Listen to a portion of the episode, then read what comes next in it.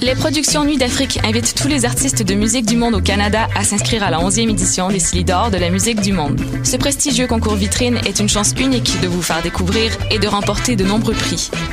Vous avez jusqu'au 15 décembre 2016 pour soumettre votre candidature. Faites vite, les places sont limitées. Pour plus d'informations, www.silidor.com. Ça a commencé avec le Montignac. Après ça, il y a eu l'oriental puis l'occidental. J'ai aussi essayé le paléo, le 5-2, le californien, le Atkins. Des régimes, j'en ai fait un puis un autre. Mais je pensais jamais qu'un jour, je serais rendu au régime forcé. Le visage de la pauvreté change. Jusqu'au 24 décembre, c'est la grande guignolée des médias. Donnée chez Maxi, Provigo, Jean Coutu et Via Capital. Eh, j'ai un plan pour voir et écouter des shows gratuitement toutes les semaines. Le studio, c'est le podcast live de choc.ca. Toutes les semaines, retrouvez le meilleur de l'alternative musicale québécoise pour une session live et une entrevue. Vous pourrez suivre l'émission tous les mardis à 17h30 en vidéo direct sur le Facebook de choc.ca et en audio sur le site internet de la station. Et si vous avez manqué l'émission, pas de problème, retrouvez le studio sur nos plateformes podcast et en vidéo sur YouTube. Musique.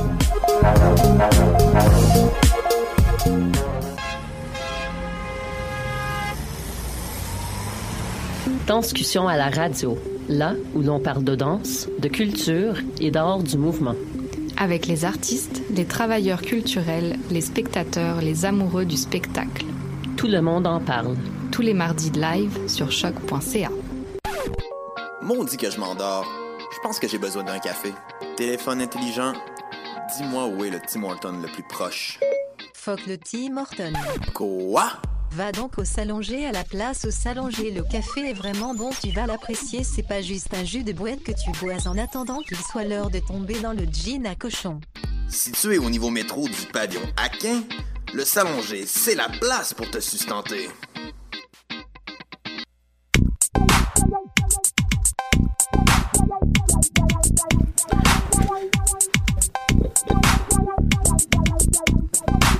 Bonsoir tout le monde, bienvenue à Pop en stock. Ce soir, c'est une émission un peu spéciale parce que c'est un retour sur l'épisode de la semaine dernière euh, qui a été euh, diffusé, mais qui en fait qui a été enregistré au Comic Con de Québec euh, par l'autre moitié de Pop en stock. Moi, je travaille les fins de semaine, donc je peux pas, peux pas y aller. Mais Jean-Michel Bertrand m'avait animé ça de, de main de maître. Donc, c'est un épisode sur les fandoms problématiques. Aujourd'hui, on fait un retour sur les fandoms problématiques. Je m'appelle Hélène Lorrain, c'est moi ce soir qui anime l'émission et je suis entourée de trois femmes. Donc, on est quatre femmes ce soir autour de la table. Je suis très heureuse. Rachel Hippolyte, une habituée de l'émission. Bonsoir. Bonsoir, Hélène.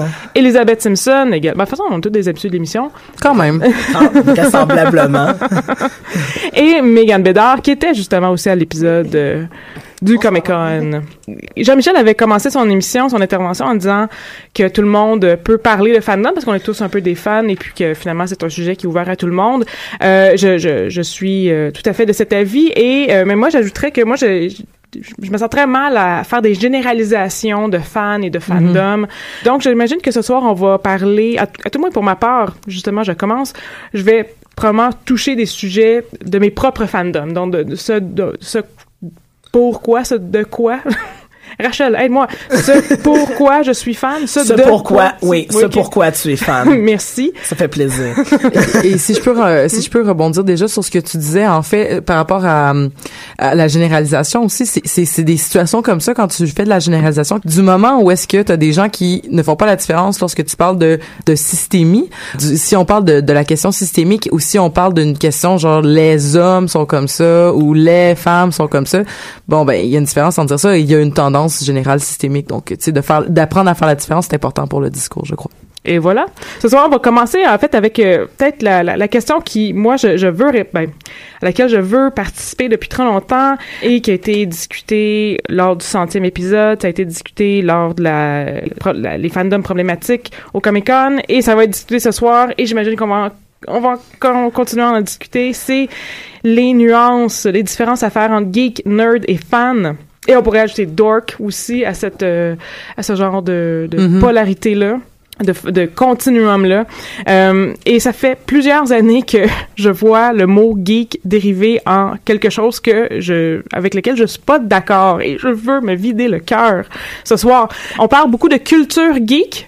D'ailleurs, il y a des émissions qui sont co- co- consacrées à la culture geek au Québec. Puis Mhm. moi, je trouve que le- les geeks être, en fait, c'est ça, c'est être geek. Un geek, c'est plus un rapport à un objet que des objets eux-mêmes. Je me considère moi-même comme une geek de l'histoire du rock. Ça, c'est un, un- quand je dis ça, c'est que je suis bien comprise. Mais c'est si euh, je, je suis pas une geek de, de Marvel, pourquoi c'est comme devenu une espèce de de, de Synonyme, un peu. oui un peu oui c'est ça je sais vraiment pas pourquoi puis Mhm. je- je- ça me fait de la peine voilà. Euh, Le- le- le- c'est comme si le mot avait un peu... euh, sa définition avait été réduite à une certaine partie de la culture populaire qui est très, très populaire Mhm. comme mettons, les bandes dessinées ou les jeux vidéo. oui c'est vraiment bande dessinée jeux vidéo Star Wars Ouais, des c'est affaires d'espace. C'est- restreint, là, Ben, je me rappelle que Jean, lors, lors du centième, Jean-Michel avait souligné ça, tu sais, il disait que, tu sais, un geek, ça pourrait s'appliquer à n'importe quel objet, puis tu sais, il parlait de, euh, de, par exemple, un geek de bière ou un Mhm. geek de football, tu sais,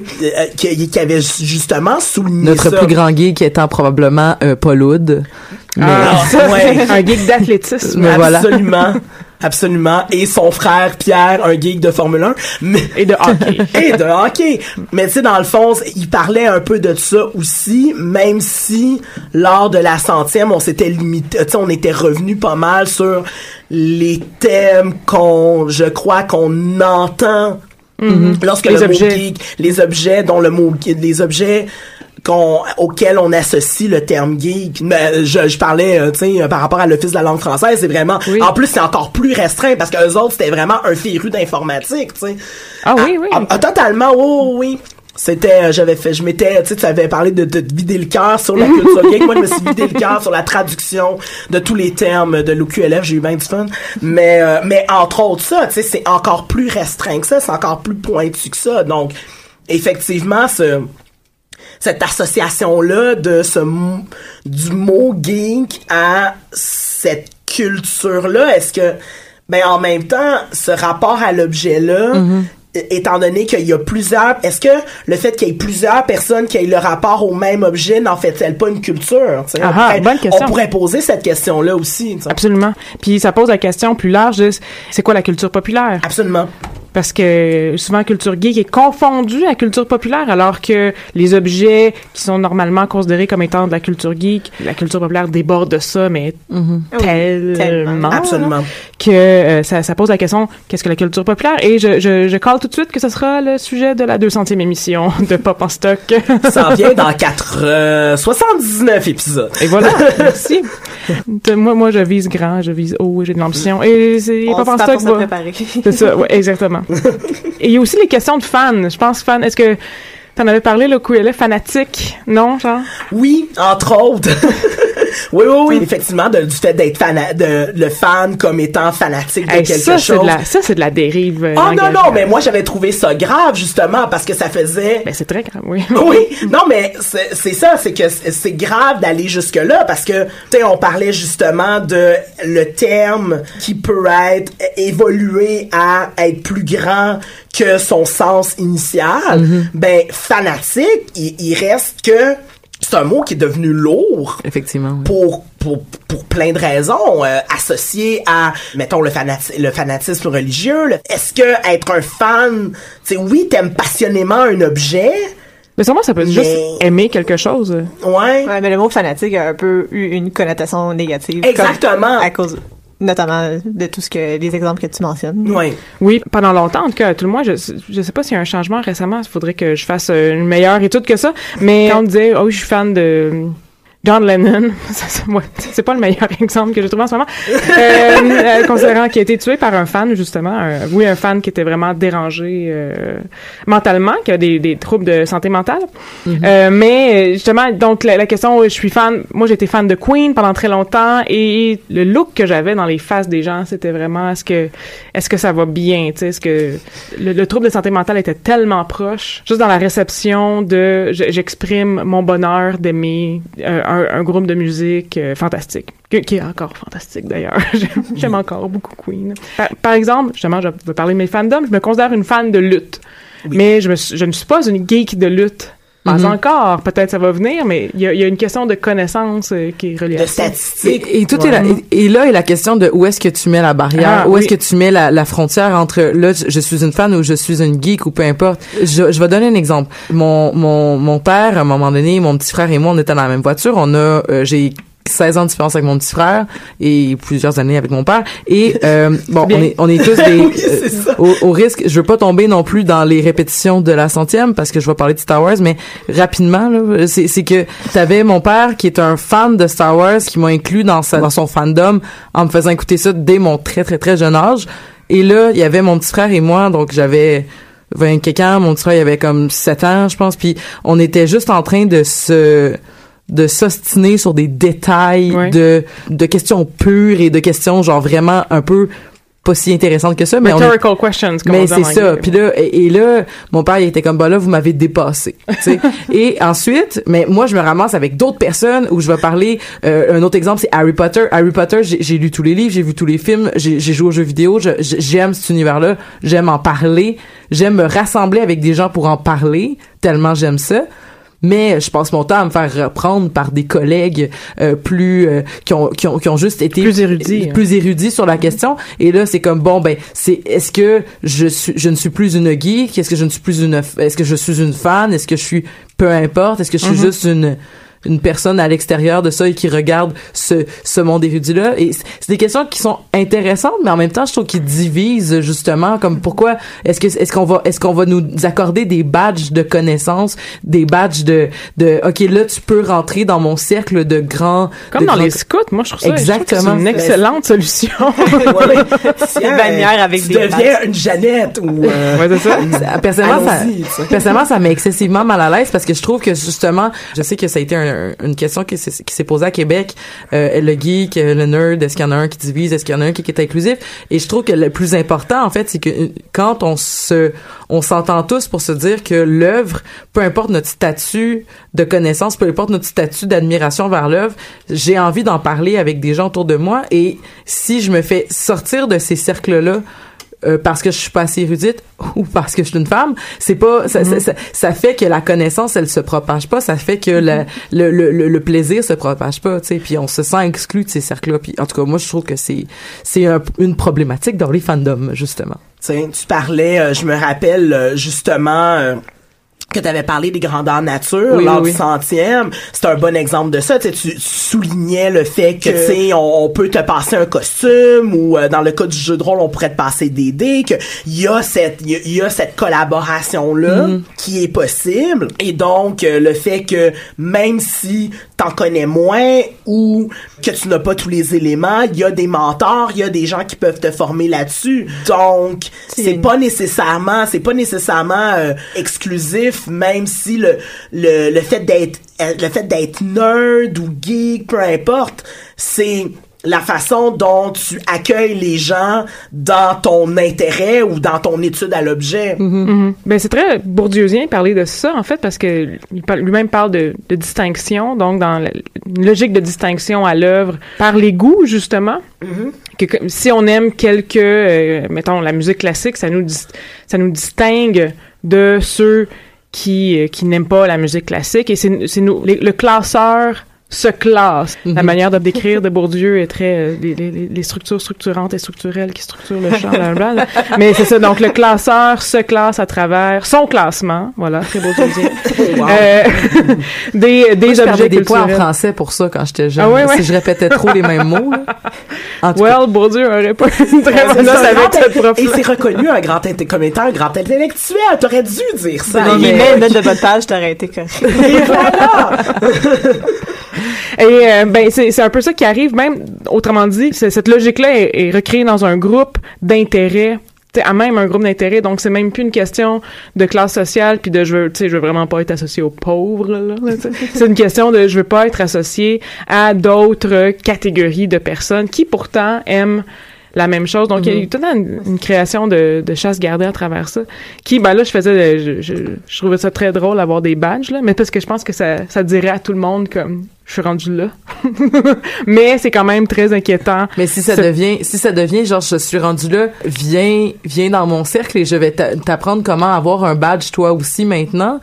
C'est quelque chose que je trouve beaucoup plus stimulant comme environnement, euh, beaucoup plus sain, beaucoup plus agréable à côtoyer que si c'est comme j'ai fait ça de moi-même, je suis un self-made man de de ma connaissance de ma connaissance. Alors va, va faire tes classes et reviens me voir uniquement. Alors c'est très élitiste puis moi j'aime pas mais c'est ça. c'est c'est la logique de- d'exclure les gens parce qu'ils n'ont pas les Mhm. mêmes connaissances. Mais on, pourquoi on comparerait justement notre relation à un objet, puis on exclurait des gens à partir de ça? C'est complètement absurde, mais ça arrive, puis c'est pour ça qu'on est ici aujourd'hui. ou d'exclure carré- ou d'exclure des cultures parce que Ouais. si on restreint le, le, le phénomène geek au, au- à ce que tu nommais les jeux vidéo les jeux de rôle euh, Star Wars euh, les, les, les super héros ça exclut toute autre sous-culture ou intérêt à l'objet qui serait euh, la musique rock, euh, euh, la politique, je, je veux dire, La je connais toutes les circonscriptions par cœur et je pourrais dire les résultats gens du référendum de 95 et certains résultats. Là, Je-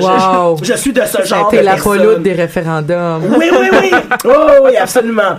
Et l'athlétisme, justement aussi l'athlétisme. Ah, oui, on parlait de l'athlétisme, la Formule 1 ou euh, Le sport, ouais, le sport en Mhm. général, et, et, et que ça exclut ça. Si on définit le phénomène geek comme étant un phénomène qui est relié uniquement au thème qu'on entend euh, quand on évoque ce thème, Mhm. traditionnellement, Les objets, euh, les objets qu'on évoque, codés. c'est ça. Il y a tout, il y a plein d'autres sous-cultures qu'on exclut de ce terme-là. Donc, tu disais que tu étais en désaccord avec la culture, avec le terme culture geek à cause de ça. C'est aussi une certaine forme d'exclusion, tu sais, de revenir sur le fait que le geek est nécessairement inclusif. C'est pas certain si on, on se restreint uniquement Mm. à la définition classique qu'on a des rapports aux objets stéréotypés. sais.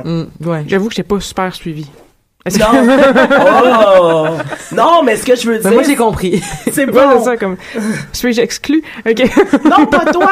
Non, ce que je veux dire, c'est que tu n'exclus Non, non, pas. de la compréhension. Oh. non, non, mais ça sert que ça sert, là. Hey, si je peux faire une, c'est une technique d'intervention, je vais reformuler. Oui, C'est une oui, technique oui, d'intervention. C'est une, c'est une technique pour savoir si on a bien compris. C'est tout à fait. Le pire, c'est que j'applique ça dans mes cours. Ben, j'espère. Mais euh, j'ai commencé, j'ai commencé un, un nouveau hashtag aujourd'hui pour répondre à des gens. C'est hashtag Hello, I'm a social walker. OK. Pour- juste dire à des gens comme pour vrai, comme on peut s'ostiner longtemps, mais je, je pense que I know my shit. Mais c'est Parenthèse, mais je trouve ça vraiment le fun parce que c'est un genre de hashtag qui peut être traduisible ou adaptable à plein de situations. hein. ouais ouais. eh, eh, Hello, je suis un informaticien. Hello, comme- I'm a PhD. Ouais. C'est ça.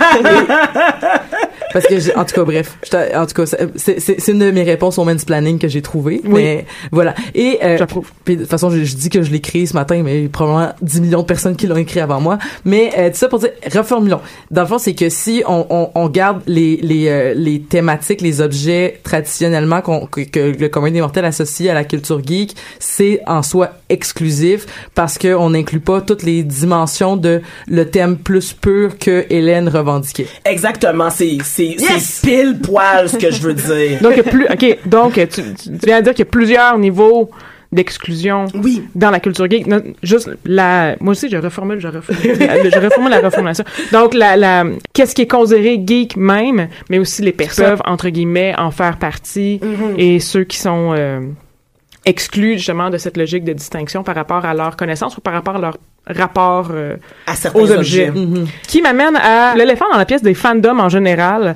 qui est ce que j'ai appelé le politique. Donc, le, le- on parle souvent de politique, la politique, mais Mhm. là, le politique qui est, euh, pour euh, un terme, une définition très facile que j'ai appris lors de mon bac, c'est le bien vivre ensemble. Le, le collectif, tout simplement. Mhm. Et dans le politique, il y a les notions donc de euh, d'inclusion ou d'exclusion de groupes symboliquement opprimés ou pas juste symboliquement opprimés, réellement opprimés. Les logiques de sexisme, les logiques de racisme et d'homophobie font partie du politique. Et dans les fandoms, il y a souvent eu depuis les quelques années à tout le moins des euh, des problèmes, oui, des problèmes, Des, des, des misogynes, disons-le. oui, ou- des, ou- des Ben, les, scandales. problèmes, les problèmes existent depuis longtemps, mais mais Oui. on commence à, tenir tête depuis seulement quelques... Oui, c'est ça. Le, le- De en tête, De crier plus fort, en fait. c'est. Exactement. tenir tête, mais Tout est dans le crier plus fort. en tête de liste, il y a le Gamergate, Oui. qui était euh, le, le- le Talk of the Town of Twitter de v'là, euh, deux ans, me semble que c'était à Qui l'automne fait encore 2014. entendre de, de ses échos aujourd'hui même. Absolument. C'est le, le seul exemple auquel je pense qui est vraiment très très euh, très fort parce qu'on en a énormément parlé. Il y avait le hashtag, il y avait il y a, il y a eu des, des échos ici au Québec à travers des interventions de de, de profs de jeux vidéo notamment à la sphère, des, des amis à moi. Mais il y a d'autres occasions aussi euh, quand euh, James Bond, en fait euh, là euh, celui qui le fait en ce moment, il a décidé que c'est son dernier film, puis il y a un acteur noir dont j'oublie le nom. Idriss Elba. Merci, qui a été considéré et ça, euh, il y, a- il y a vraiment une frénésie, un peu comme si tu mets une goutte de sang dans une, un aquarium Ou de. quand Hermione Granger était pro- euh, A été castée. a Ah été oui. castée noire dans la pièce de théâtre. Là. Oui, oui, Oui. tout à fait. Merci. Ou qu'il y avait l'inclusion de dans Star Wars. Ah oui, c'est vrai, ça aussi, mon Dieu, un, un, un Stormtrooper noir. Noir, absolument. My God! C'était un scandale. Ça a été un scandale. Alors que, c'est- mon Dieu, c'est un très bon rôle, là. Ben oui. Ouais. Mais le scandale, est-ce que, par curiosité, est-ce qu'il venait à cause que, vu que les Stormtroopers sont traditionnellement des clones, puis là, c'est comme, ben, dans le fond, peut-être que tous les Stormtroopers sont noirs dans ce, dans ce, dans ce canon-là qu'on va commencer? Je comprenais pas le, je comprends pas le scandale. Moi non Je pense qu'on fait, on- on en fait, il y a toujours, il y a, il y a un scandale, mais c'est toujours justifié justement par les idées de canon puis de fandom. Ouais. Donc, euh, Oui. Donc les euh, les jeunes fanboys, parce que c'est souvent des fanboys. Peut-être qu'il va y avoir des fangirls qui sont racistes aussi, mais c'est ah ben Finn veut pas être noir parce que c'est des clones, mais on sait pas. Il y en a peut-être plus des clones. de Non, mais c'est ça.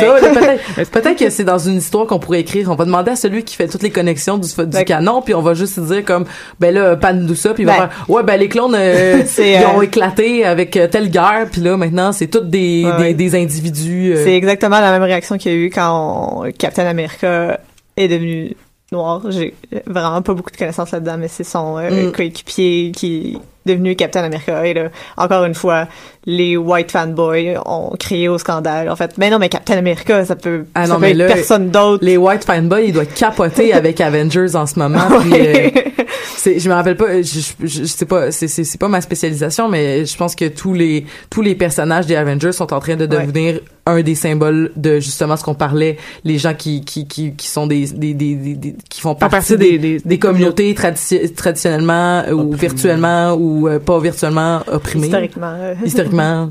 Mais tu sais, dans la même chose dans, dans, dans les fanfics, où est-ce que, dans le fond, si t'es un personnage gay, tu dois être dans le, la vision d'une certaine communauté, de, de certaines communautés de fans, de, de, de, de gens qui écrivent des fanfics.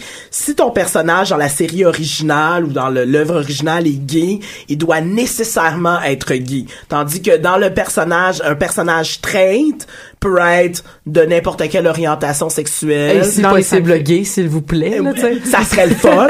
Euh, oui, et si possible, le gay, exactement. Tu on insiste énormément sur... Non, mais t'as t'avais raison, on insiste énormément sur une espèce d'ouverture à la diversité le plus possible. Mais je trouve ça, Mais- je trouve ça ouais. intéressant ce que tu dis parce que je, je, je lis pas beaucoup de fanfiction, mais je- une des premières fanfictions que j'ai, je, je me suis rendu compte qu'il existait, c'est justement le le ship de Malfoy et de Harry Potter. Oui. Mais je me dis, c'est à quelque part ça doit être normal de vouloir créer ces ces ces, ces images là parce que Harry Potter est un est un univers straight as hell. Ah oui, absolument.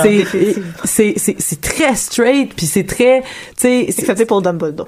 oui, mais même à, même à ça, Mais- quand ils ont dit que Dumbledore était gay, ça a fait un comment Oh, ouais. ça Dumbledore était gay? Mais, Puis en- c'est comme ben, on mais il y a aussi le fait que l'univers d'Harry Potter est très straight, mais euh, J.K. Rowling, depuis une couple d'années, surtout avec Fantastic Beasts, fait des hints de plus en plus pour comme dire ah mais on essaie de, de montrer un peu plus la communauté LGBT puis Ouais, ouais. on essaie de Fantastic Beasts c'est un film qui hint le fait que le personnage est c'est comme une métaphore. Il y a une homosexualité refoulée, puis la magie, quand elle la refoule, elle explose, puis ça peut détruire une personne de la même façon qu'une homosexualité refoulée, ça l'explose, puis ça peut détruire une personne, puis ça peut l'amener au suicide aussi. Là. Fait Ouais. Moi, j'ai trouvé ça intéressant. C'est- sûr que là, on va voir, si possible, on va voir les deals Dumbledore, Grindelwald. c'est supposé arriver. c'est supposé arriver. Donc, si on voit ça, é- éventuellement, ben, ça va être, ça va teinter la, la série. Ça va être Ouais. probablement le- le- l'en- l'enjeu qui va teinter la série. Mais tu sais, t'as d'autres, t'as d'autres personnages aussi dans d'autres euh, œuvres, euh, au- autres œuvres où on a voulu inclure euh, la communauté LGBT ou du moins juste euh, la, la revendiquer comme ça avec justement euh, euh, X-Men Days of the Future Past euh, où euh, Sir Ian McKellen il était comme ben, ça me tente pas vraiment de venir le faire puis il a dit non il faut que tu viennes parce que les mutants c'est comme les gays. Ils sont opprimés puis on veut pas d'eux autres. Mais c'est des gens qui se battent pour que les gays soient acceptés dans la, la, la, la paix et tout ça. Puis il a fait comme ah ben t'as raison je vais venir d'abord. Tu sais donc c'est important de faire ces démonstrations là je pense Euh, Mais c'est aussi de prendre la parole en public sur le sujet. Exactement. Ce qu'on faisait pas avant, ce que ça se fait dans les fanfictions. On ship des personnages parce Ouais. que il y en a pas, on dit, des personnages gays à la TV ou dans les bandes dessinées. Ça manque. Puis Ça c'est pour manque ça que, beaucoup. Comme, comme tu disais, je suis parfaitement d'accord avec toi. C'est pour ça qu'on on fait des du shipping entre des personnages qui sont canoniquement straight. Mm. c'est d'avoir une certaine action aussi là-dessus. C'est-à-dire, si tu écris une fanfiction, où est-ce que tu mets en scène un personnage gay ou tu transformes un personnage straight en un personnage gay, c'est aussi d'avoir une certaine forme d'appropriation et de faire, voilà, je mets de l'avant mon identité. Oh oui. exact. La représentation, l'identité euh, que je veux euh, exprimer là-dessus. De la même façon que, mettons, un personnage pourrait être noir, admettons, puis ce serait une façon de dire, voilà, je veux euh, mettre de l'avant euh, cet aspect-là de mon identité. Par contre, il y a certaines, dans euh, toute la communauté des, des, des auteurs de fanfic, il y en a aussi qui, justement, ne sentent pas, même s'ils sont des personnages, euh, ben des personnages, des personnes euh, traditionnellement opprimées, ne ressentent pas le besoin que le personnage soit représentatif de leur identité, tu sais que des, des noirs qui ont aucun problème à écrire des personnages euh, blancs par exemple. C'est Ah oui, pas ça va pas nécessairement ensemble tout le temps non plus. Mhm, mhm. Mais tu sais, pour revenir aussi sur la question de la représentation, tu sais, euh, on, s'amusait finalement, il n'y a pas de garçons autour de la table, mais on a quand même des représentants de plusieurs communautés. Euh, moi, en tant que représentant, en, en tant que membre de la communauté LGBTQ, je suis comme c'est c'est c'est trippant de voir qu'on va commencer à avoir plus de personnages de cette communauté là mais toi Rachel comment tu te sens? Est-ce que tu te sens euh, est-ce que tu te sens représentée? Hashtag I'm a social worker. Tu sais, euh, en tant que non, euh, tu sais, en, en, en tant que personne of color euh, de la journée, est-ce que je me sens représentée? C'est une excellente question. Quand euh, une des une des anecdotes que j'avais racontées euh, lors du centième épisode, c'était le fait que quand Finn Le personnage de Stormtrooper et, et Noir est arrivé. Euh, bon, j'étais euh, Dans cette euh, petite euh, fresque qui s'appelle Star Wars. N'est-ce pas, n'est-ce pas? Merci. Bon, on s'entend, j'étais adulte, là. Ça fait quoi? C'est l'année passée que le C'est l'année sorti, passée, là? ouais. Bon, tu sais, euh, j'étais dans la trentaine, là, et donc, euh, bon... J'aurais vu ça il y a 15 ans, puis j'aurais fait « Oh! L'objet que j'aime, la science-fiction, peut inclure des personnes de couleur. Surtout de la science-fiction de mainstream, là, parce qu'il y a tout un pan de Afrofuturism. là, mais, Absolument, euh, avec euh, Octavia Butler en- entre autres, où est-ce que justement lorsque j'ai commencé à lire du Octavia Butler, ça a été pour moi une révélation parce que ça a fait enfin une deux parties de mon identité se rejoignent. T'as capoté. Ah, j'ai capoté ma vie et euh, j'aurais lu ça, j'ai lu ça il y a quelques années, il y a peut-être 3, 4, 5 ans. J'aurais lu ça adolescente, ça m'aurait donné une toute autre perspective. Octavia Butler, une de ses grandes influences a été Dune, euh, œuvre dont j'ai j'ai parlé en ondes ici.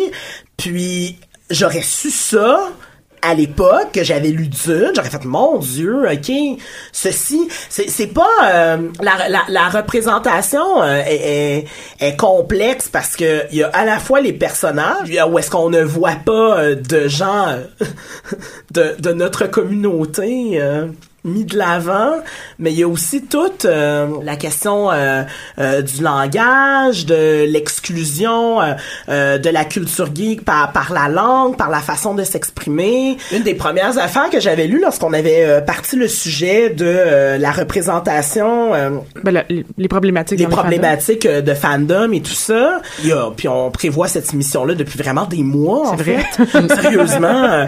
Puis une des premières affaires dont je me suis souvenu et euh, que j'ai voulu relire. C'était c'était une étude qui avait été faite euh, par l'université de Californie à, à Santa Barbara. Le, Ah, que ça me tente de chanter la chanson. ne le fait pas, Non. non. non. Mais euh, où est-ce que cette cette c'était une prof en linguistique qui analysait la langue nerd et qui avait pris différentes sous-communautés pour voir le rapport de de, de l'appropriation de ces communautés de ces sous-communautés là au euh, au nerdness.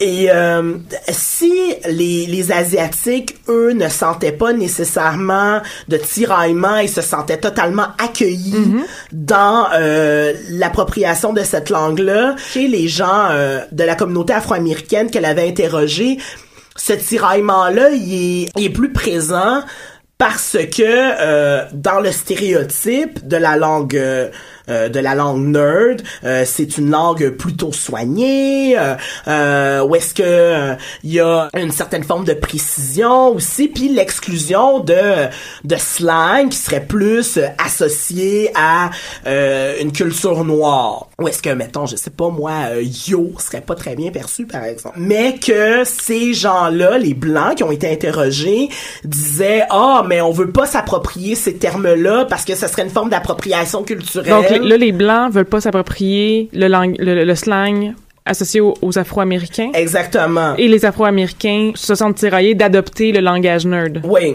exactement. Mais en même temps, tu sais, de, de cette volonté-là de blancs là, qu'elle avait interrogé, de vouloir, non, on va pas faire d'appropriation culturelle et donc ça serait bienveillant.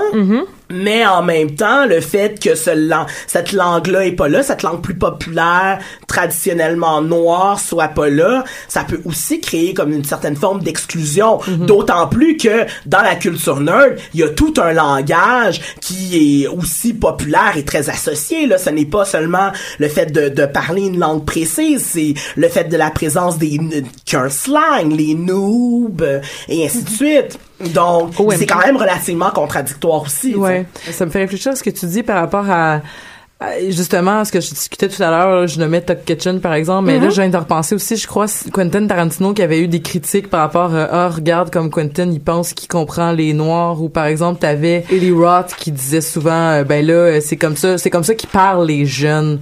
Fait que tu sais il disait des affaires comme les jeunes ils disent genre ils sont super euh, dans le fond ils sont homophobes dans leur langage mais c'est écrit c'est c'est et c'est de se dire comme des fois il y a des gens qui vont essayer mais qui vont être maladroits puis de, de, de facto quand sont maladroits ils vont se faire critiquer puis après euh, des, des, des, des- en tout cas moi je me considère comme euh, quelqu'un qui ne veut plus essayer de rentrer là-dedans puis peut-être que c'est un exercice intéressant que ça serait de justement de peut-être comme poser plus de questions mais en même temps même si je posais des questions sur mon langage euh, ah ben là je peux-tu dire yo? Parce que c'est c'est je vais-tu te- je vais-tu te- m'approprier quelque chose? Parce que si toi tu me dis non mais en même temps toi tu n'es pas la représentante de ta communauté Absolument. Je- Le blackface c'est un excellent exemple de ça. Il y a plusieurs gens, il y a plusieurs personnes de la communauté, des communautés noires qui eux disent ce n'est plus actuel cette question-là, tandis qu'il y en a plein de, euh, que c'est le contraire, qui Mhm. disent c'est encore une question pertinente. Je me range Ouais. la deuxième catégorie, mais je connais des gens que c'est plutôt la première.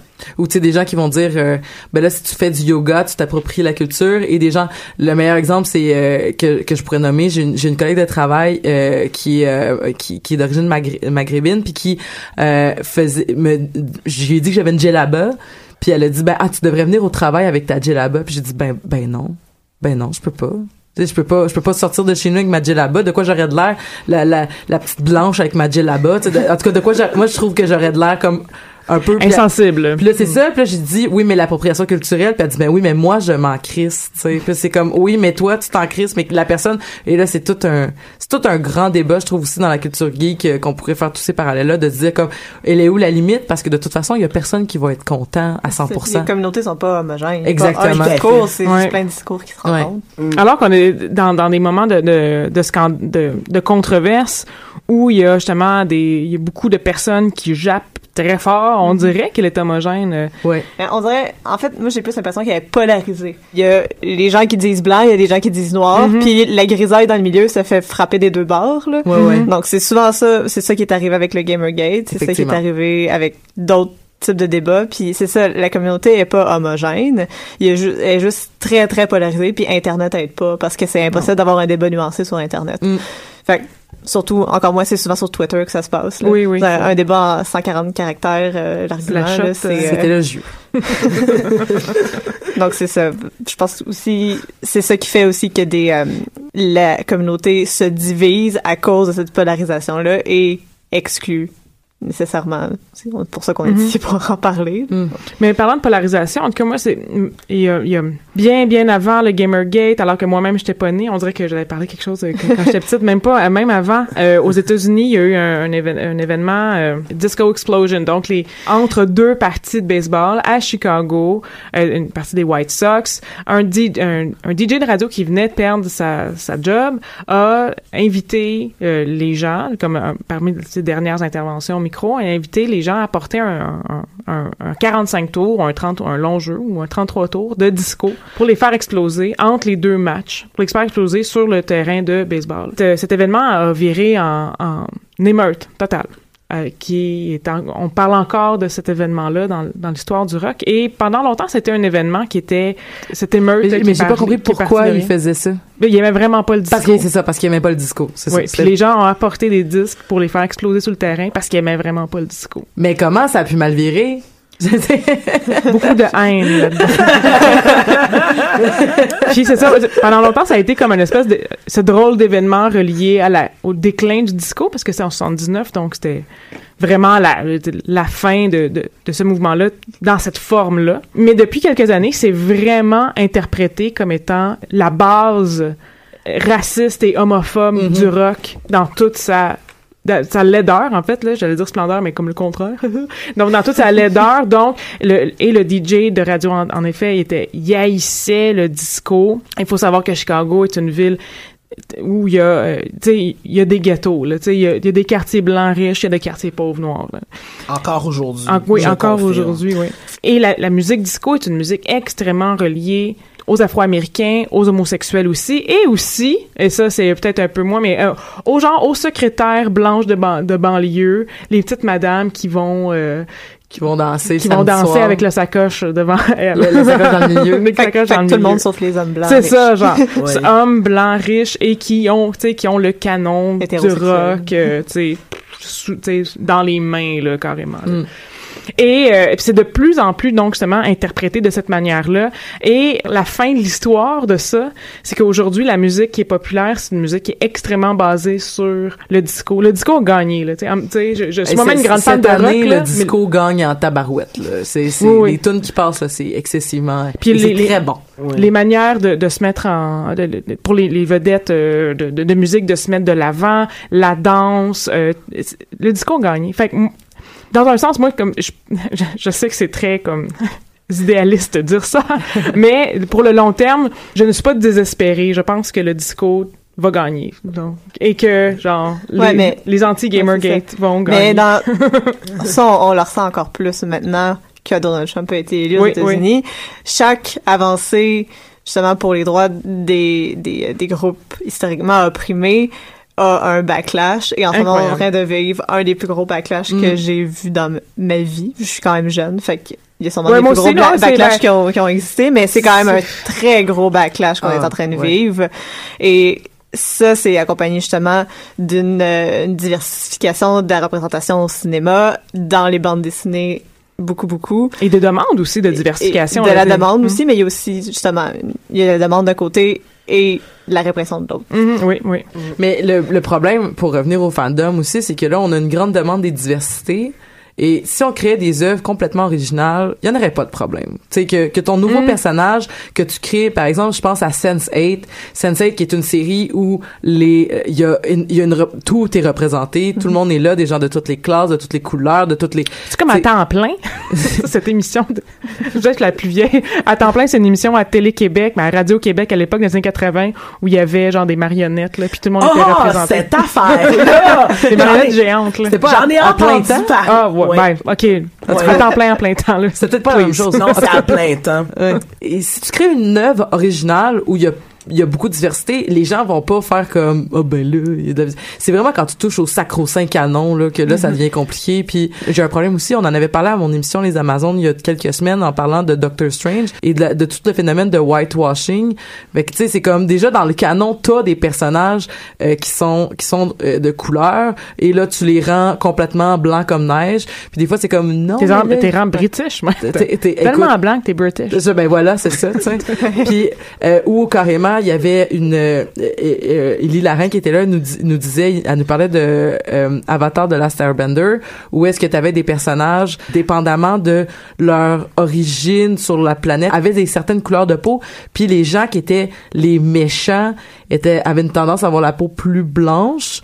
Et là dans le film les gentils avaient la peau blanche et les méchants avaient euh, l'air de venir un peu de du Maghreb justement du Moyen-Orient donc avaient comme une peau euh, plus euh, plus brune ou du moins je ne, je ne sais comment le dire mais dans tous les cas c'était comme bon ben là t'as pris le canon tu l'as détruit pour le rendre le, le- le méchant de de de de- d'Hollywood là ou je ne sais quoi là en tout cas bref c'est des questions Juste répéter les stéréotypes. Ben voilà. Mais ouais. ça, c'est super intéressant ce que tu dis parce que là, on touche à un autre sujet qui est, comment dire, le, le climat dans lequel on produit des œuvres culturelles. Depuis 5-10 ans, les blockbusters ne font que se répéter. On fait des, des, des, des reboots, on fait des suites, on, on, On fait des adaptations. on fait des remakes adaptations, c'est ça. compagnie. Comme on est, on est de moins en moins dans une, une logique de créer des histoires originales. Mm-hmm. Les, les logiques d'histoires originales se retrouvent à la télévision, dans Mm-hmm. des séries.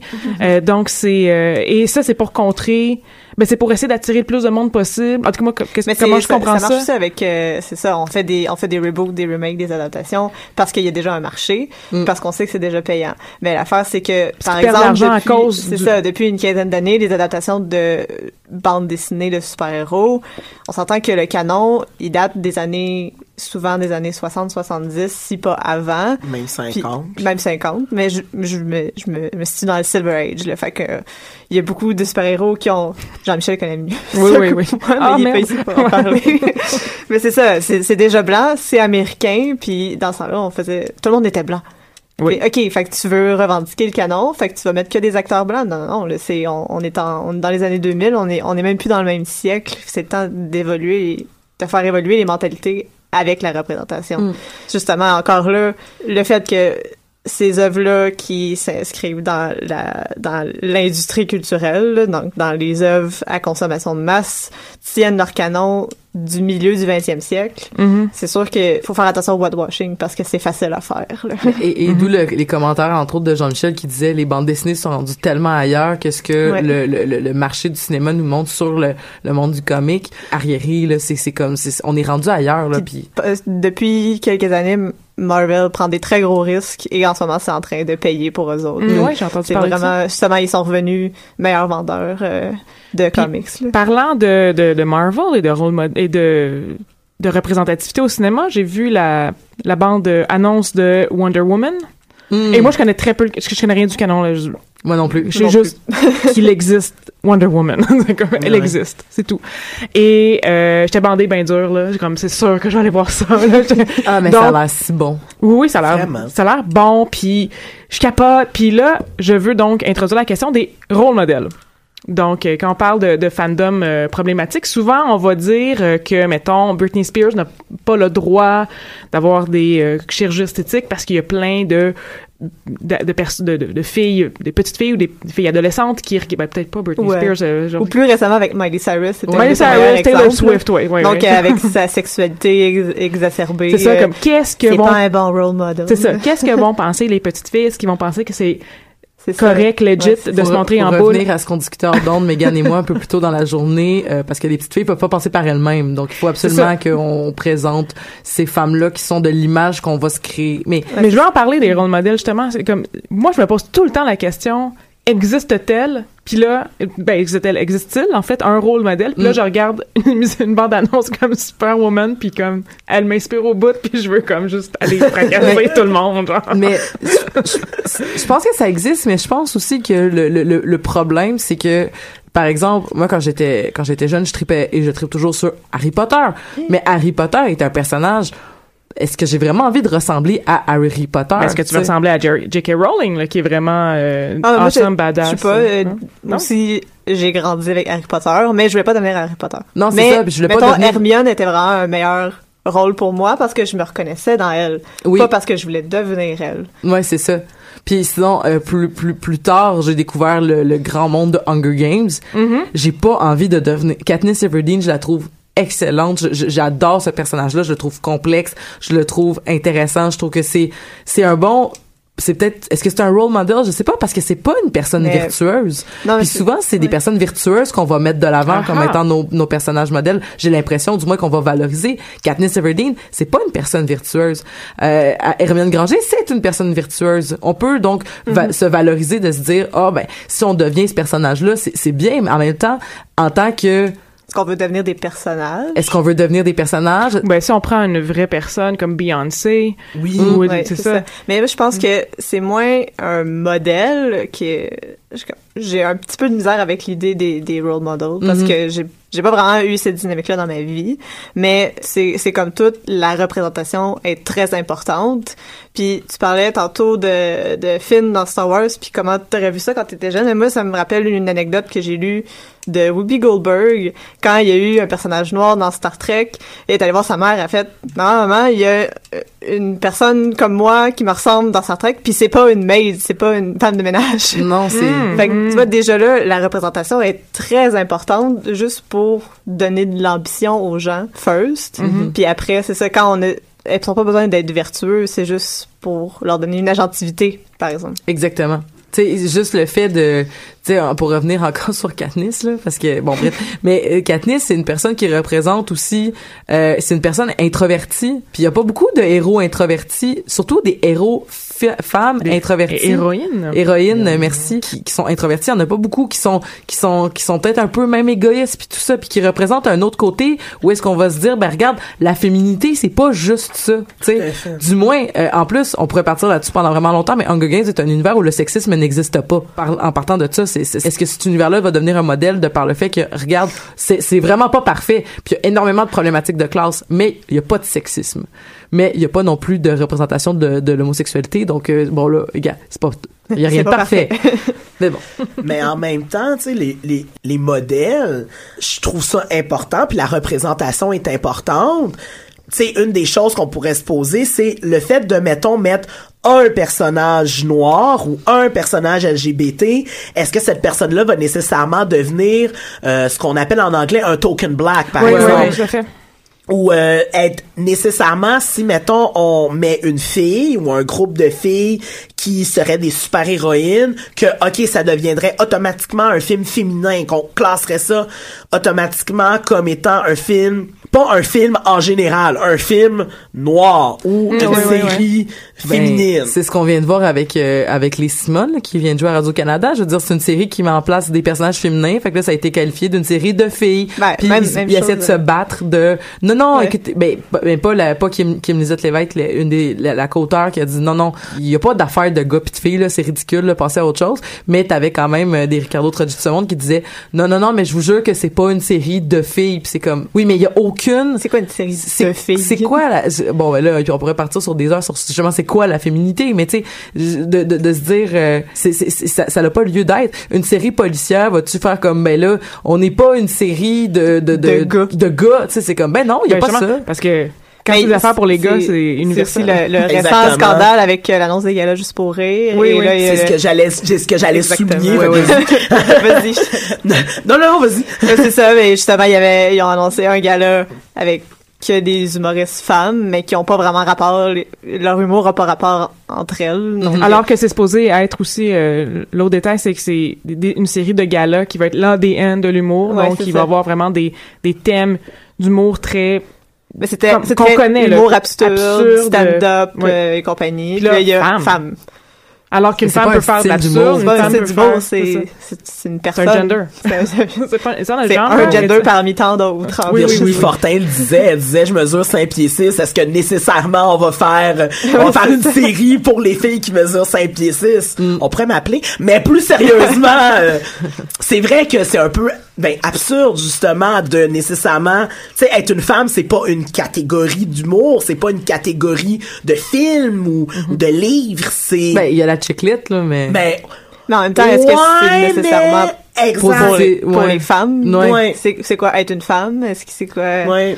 C'est ça. Ces, catégories-là sont, euh, moi, je, je reviens euh, souvent à mes questions de, de valeur, mais c'est une manière de coder ça dans un, dans la librairie, donc dans un endroit physique. Faut que tu mettes ça c'est quelque une part. classification. Oui, c'est ça. Mais pour ça devient, aider les ça devient une manière ça. de Et- hiérarchiser. Et, ça devient aussi une manière de hiérarchiser. Et la chiclite, on n'a pas besoin, on a juste besoin de dire le, le nom pour qu'on sache que ça Ah, ben va- là, c'est de la merde. C'est ça, comme ça va pas de la merde, c'est ça. Donc, Ouais. n'importe quoi qui est associé finalement à- aux femmes et, en tout cas, bon, là, je, je parle C'est dans ça. mes affaires, Mais là, mais, pour, euh, euh, aux filles, euh, tu sais, tu parlais de la chiclite, mais même dans les trucs plus classiques, euh, euh, le club des babysitters ou Anne la maison pignon vert, qui sont des choses vraiment classées comme étant féminines et qui ont pris du temps à être prises au sérieux. Bon, euh, Anne, oui, elle, Anne, il n'y a pas de problème ah, parce que ouais. ça fait 100 ans, genre, mais tu sais, les Ah, mais de même babysitters, il y a de, de ça, puis même Anne, ça a pris des années avant que l'auteur soit pris au sérieux malgré tout et soit considéré comme un classique aussi. canadien. Hein? C'était pour enfants et pour les, les, Les donc pour les jeunes filles, Exact. imagine l'intersection, Wow, euh, la double intersection Exact. euh, de pas bon. Euh, donc, je, mon Dieu, ça, ça, Dieu, ça ça finit bien, oui, oui. Et euh, euh, je, je- on va- nous allons terminer l'épisode là-dessus. Je vous rappelle que vous pouvez aller voter pour Pop en stock sur votre euh, logiciel avec lequel vous... Logiciel? Je suis né en 1981. Sur L'application sur laquelle vous l'écoutez, euh, donnez-nous euh, 4-5 étoiles, donnez-nous le maximum d'étoiles. C'est comme ça qu'on va être référencé. C'est comme ça que plus de personnes vont nous connaître. Aussi, allez sur le site web Pop en stock pour donner à notre Patreon. On va donner de l'argent à des personnes pour qui nous créent des œuvres d'art juste pour nous. Et là-dessus, je vous quitte. Moi, je vous retrouve la semaine prochaine. On va parler de boissons. Oh. Au revoir.